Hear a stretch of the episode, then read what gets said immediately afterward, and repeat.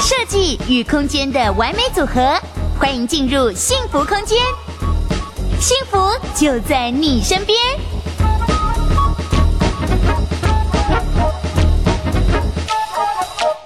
家好，我是丁丁。今天很开心，我们新年很热闹，马上邀请到两位在我们房地产界的专家来跟大家一起讨论议题。首先啦，先帮大家介绍我们的房地产专家，我们乐聚科技的创办人李义农。义农你好，大家好，我是义农。好，另外一位呢，也是我们今天来加入的，是我们的商办房地产的权威，我们欢迎高力国际的董事总经理刘学龙。刘总你好。嗨，各位幸福空间的观众朋友，大家好，我是高力国际刘学龙。最重要，大家关注的就是在二零二一，我们接下来在房地产这一块会有一个什么样的趋势？那我们先从我们一般消费者啊，一般我们的大家要买屋、购屋、住宅市场这边来看看好了。好，那我们是不是首先呢，先来请教一下易农，就是说我们温故知新嘛，在于我们在看新局之前，在我们二零二零之前都说房市很热，是不是？带我们来回顾一下。对，二零二零年的时候，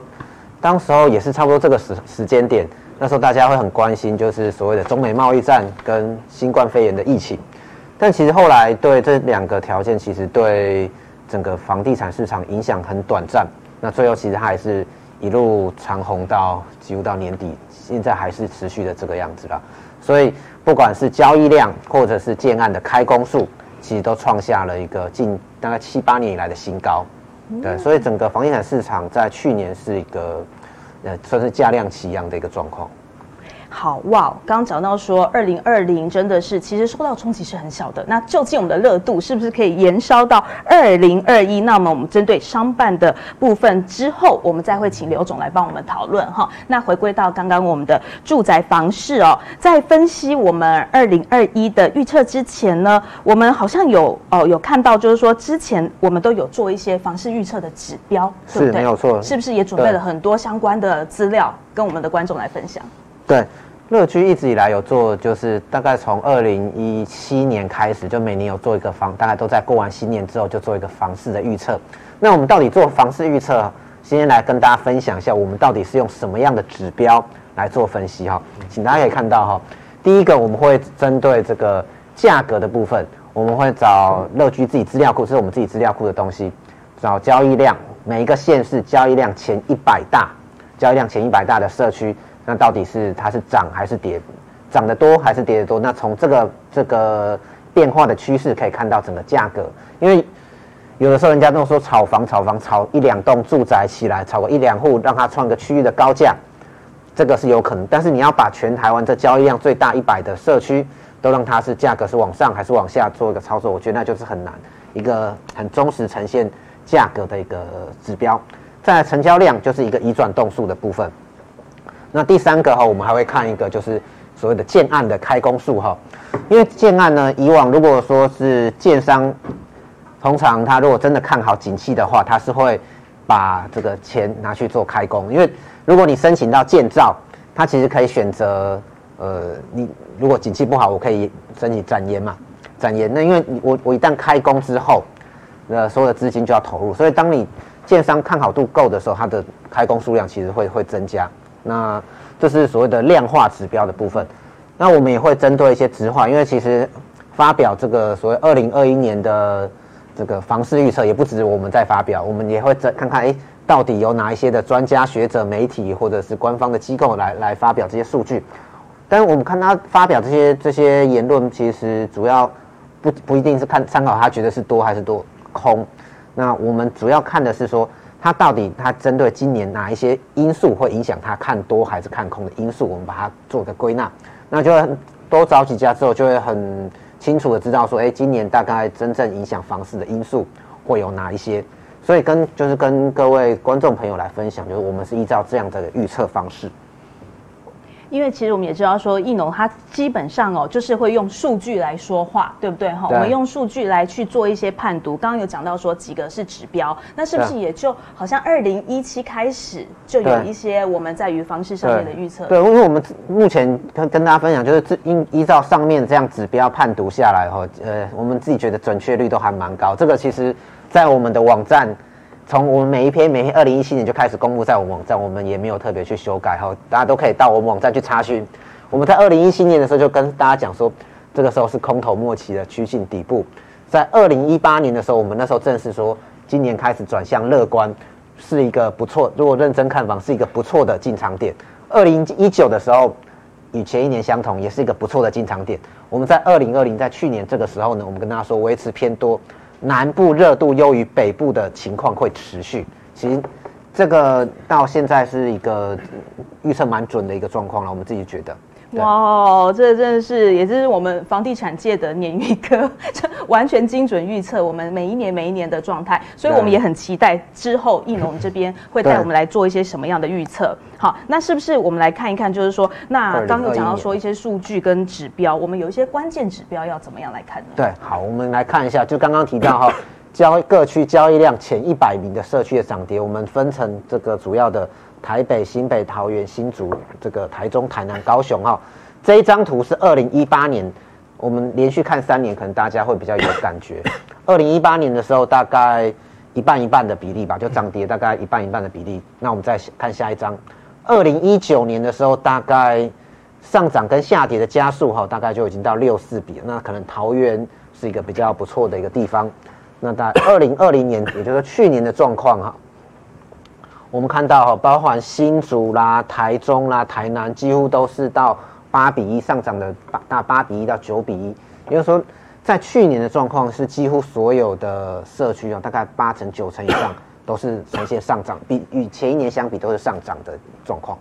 好，那这个是价格的部分。那我们再来看移转动数哈，那去年的一个移转动数哈，我们大概比在比二零一九年相比，大概整整体增长了大概。百分之七点八，以六都来讲，百分之七点八。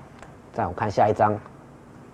那整个六都境的移转动数，在二零二零年呢，它创下了一个七近七年的一个新高。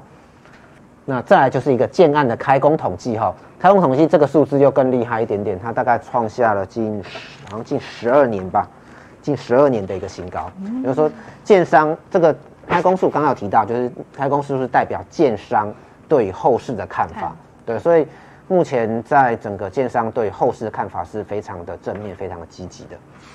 是的，区从我们刚刚从各个图表都可以看到说，其实随着刚刚的一些不管是呃柱状图来看，我们都可以看得出来，其实像那个红柱绿柱的差异越来越多，代表其实整个趋势是往上拉起来的，对不对？哈。对。那刚刚其实有看到一张，就是呃讲到说呃整个趋势的部分，有看到好像呃人家说台积电带动了整个台南的房地产。是，就那时候是整个也是非常热门的议题。可是刚刚有一张图表，是不是有看到说，其实，在六都的移转动数上，台南却是负成长的这一块？对对对。嗯嗯嗯。那这一块是不是也请易农来帮我们稍微的呃聊一下，就说这个状况是？哦，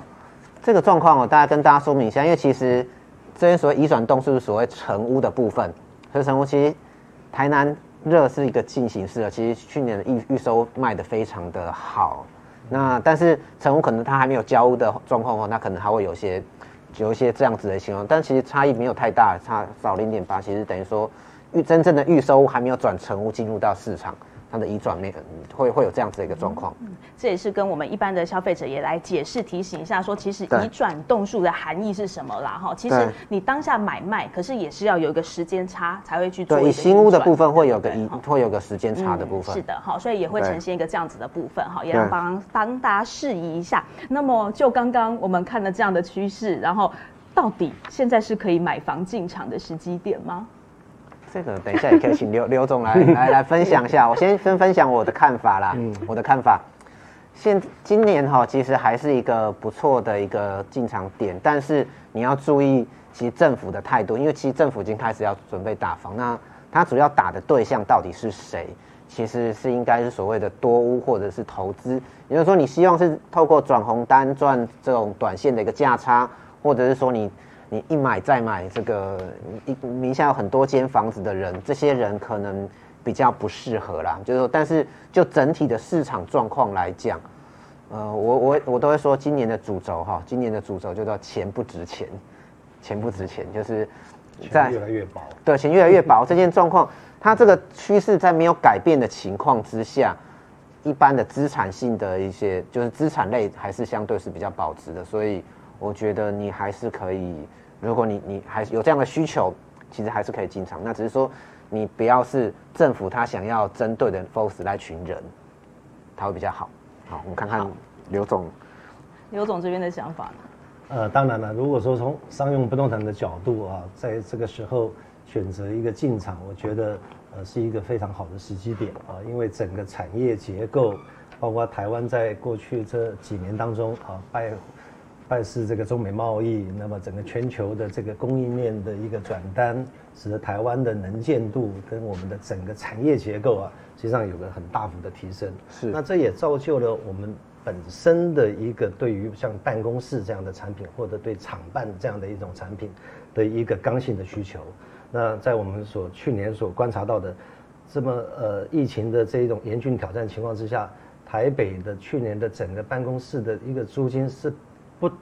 不不 不跌反涨的啊，我们的整个 A 级办公大楼的平均租金甚至来到了三千三百多块这样的一个历史新高的一个记录。那可能大家也听到像台北一零一啊、南山广场啊这些都喊到四千，好多好多好多啊，所以像这样的一种。投资如果说能够选择到好的一些呃产业的聚落，那么以它周边啊有这样的一些大的一些科技厂商的投资啊，包包括政府的公共建设投资，实际上它也影响到这些住宅的一个价格的一个支撑。好，所以针对刚刚易农跟刘总这边给我们的一个回复，就是说，其实整体我们是看好的，唯一要注意真的是政策面的哈。大家这些专家学者机构认为今年会上涨的因素，其实主要分两个面，一个是需求面，一个是资金面。需求部分包含自住需求的一个持续的一个稳健的撑盘，然后还有景气的复苏。刚刚刘总有提到哈，商办租金，租金其实是一个很。实质面的指标嘛，对不对？因为它不是价格，因为价格有时候买卖是因为就真的是资金面，但是我要承租，它是供需，对，它就是真正的供需，也就是说，我刚刚听到关键字就是租金上扬，租金上扬那代表就是真正的需求了，没错。比如说景气复苏这件事情，嗯，然后第三个部分叫做消费者的信心指数很乐观哈，就是说一般民众对于买卖房地产这件事情是的信心是不断的在在往上走，好，所以在需求面。会会有支撑，在资金面，资金面这个应该是持续很很很久一段时间，包含资金啊、台商回流或者利率都是相对比较偏低的。那下修可能会对不利的因素，大概就是两个，一个叫政府的大方，那针对投资投资型的客户可能会在今年就是退场，去年很多建案排队秒杀一个人买，好呃带了一千万的资金把整个案子全部都扫光，这样子的。场景今年可能不会看到了，那相对来讲，可能建建案的销售速度，当你没有投资型的客户这么多的时候，它可能会比去年慢一点，但是这个会是主要的大家认为的一个下就是比较不利的因素。